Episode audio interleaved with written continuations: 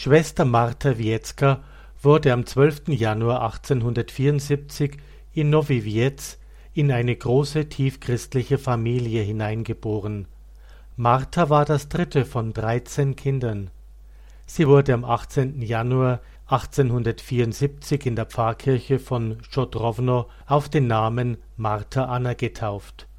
In der Familie wurde täglich gebetet und man las das Wort Gottes. Das Haus der Familie stand allen offen. Man konnte dort sowohl seinen Glauben als auch seine Liebe zum Vaterland vertiefen.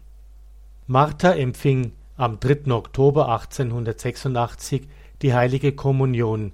Sie war zwölf Jahre alt und für ihr Alter schon sehr reif. In der Schule übte sie durch ihre Worte und vor allem durch das Beispiel ihres Lebens einen positiven Eindruck auf ihre Kameraden aus. Mit fünfzehn Jahren begann sich ihre Zukunft abzuzeichnen. Sie fühlte sich von Gott gerufen. Sie schrieb an Pater Dabrowski ihren Seelenführer, dann an die Töchter der christlichen Liebe von Kulm, um ihre Aufnahme in die Gemeinschaft zu erbitten. Als Antwort erhielt sie eine Einladung für Weihnachten. Mit Erlaubnis ihrer Eltern verbrachte Martha Weihnachten 1890 voller Freude mit der Schwesterngemeinschaft von Kulm. Nach Hause zurückgekehrt, sagte sie ein wenig traurig Ich wäre so gerne geblieben, aber ich bin zu jung, und Schwester Visitatorin hat mich gebeten, noch zwei Jahre zu warten. Einige Monate bevor sie sich entschloss, in die Gemeinschaft einzutreten, erfuhr Schwester Martha, dass ihre Freundin Monika denselben Weg gehen wollte. Aber wegen der politischen Situation konnte Monika in Kulm nicht aufgenommen werden. Die Visitatorin schlug ihr vor, zu den Töchtern der christlichen Liebe der Provinz Krakau zu gehen, um dort aufgenommen zu werden. So wurden beide in Krakau in die Gemeinschaft der Töchter der christlichen Liebe aufgenommen. Nach vier Monaten Postulat und nur neun Monaten Seminar wurde Schwester Martha zu den Armen gesandt. 1893 kam sie in das Spital von Lemberg. Von den Schwestern lernte sie, die Kranken zu pflegen und auch für deren geistliches Leben Sorge zu tragen. Mit großer Selbstverständlichkeit und herzlicher Freundlichkeit wusch sie die Kranken und half ihnen gerade in den niedrigsten Diensten. Sie wollte in den Armen Christus dienen. Dabei durfte Schwester Martha Folgendes erfahren. Wer von Gott her auf die Menschen zugeht und sich müht, Liebe zu schenken, wird auch tiefer zu Gott hingeführt.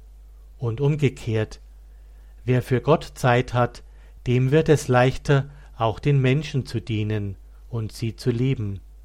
Beides bedingt und greift ineinander. Schwester Martha war sich bewusst, dass sie nicht nur für das leibliche Wohl der Patienten zu sorgen hat, dass auch viele seelische Probleme und Nöte haben. Sie war überzeugt, dass durch das Leiden des Gottessohnes alles menschliche Leiden geheiligt ist und allem Leiden deshalb Ehrfurcht gebührt und ehrfürchtiger Dienst. In dieser Haltung haben die beiden Heiligen ihres Ordens, Vinzenz von Paul und Louis Marillac, die ersten Schwestern geformt. Sie gaben ihnen folgende Grundsätze, die ihnen als Faustregel ihrer Tätigkeit dienen sollten. Die Armen sind unsere Gebieter, sie sind unsere Herren. Den Armen gehört unser Bestes. Und da die Armen unsere Herren sind, müssen wir ihnen dienen, ihre Fehler ertragen, sie lieben. Sie sind kranke Glieder am Leibe Christi, man muss sich in Ehrfurcht ihnen nähern. 1894 begann Schwester Martha ihren Dienst im Allgemeinen Krankenhaus von Parteice. In dieser Gemeinschaft bereitete sich auf die Ablegung der ewigen Gelübde am 15. August 1897 vor. Hier wurde für Schwester Martha spürbar, dass die äußere Tätigkeit, konkret die Arbeit am Krankenbett, Hand in Hand gehen muss mit der Hingabe an Gott in der Gemeinschaft und auch durch die Gelübde. Zwei Jahre später, 1899, wurde Schwester Martha in das Spital von Bochnia versetzt.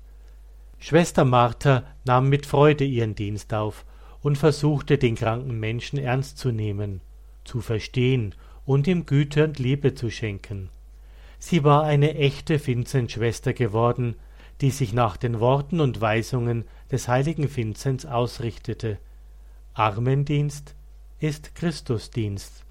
Besucht eine Schwester zehnmal am Tag die Kranken, so wird sie dort zehnmal täglich Gott finden. Durch die Krankheit werden oft Menschen bis in die Tiefe ihres Wesens aufgerüttelt.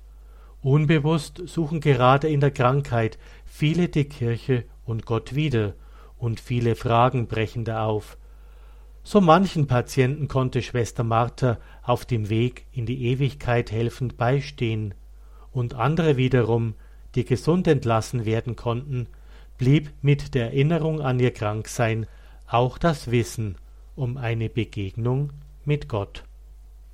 1902 kam Schwester Martha in das Spital von Sniatyn, um den Kranken dort zu dienen.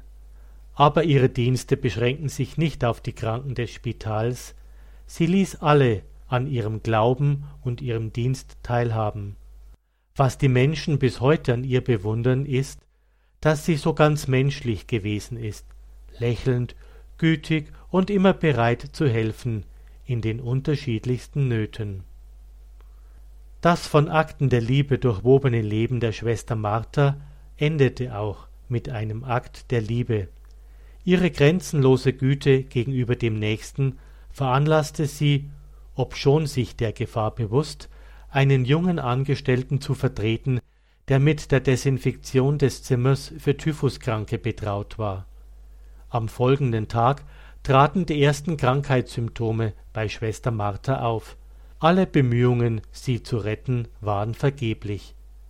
Nachdem sie am 30. Mai 1904 kommuniziert hatte, versank Schwester Martha in ein tiefes Gebet wie in eine Ekstase und verschied in Frieden.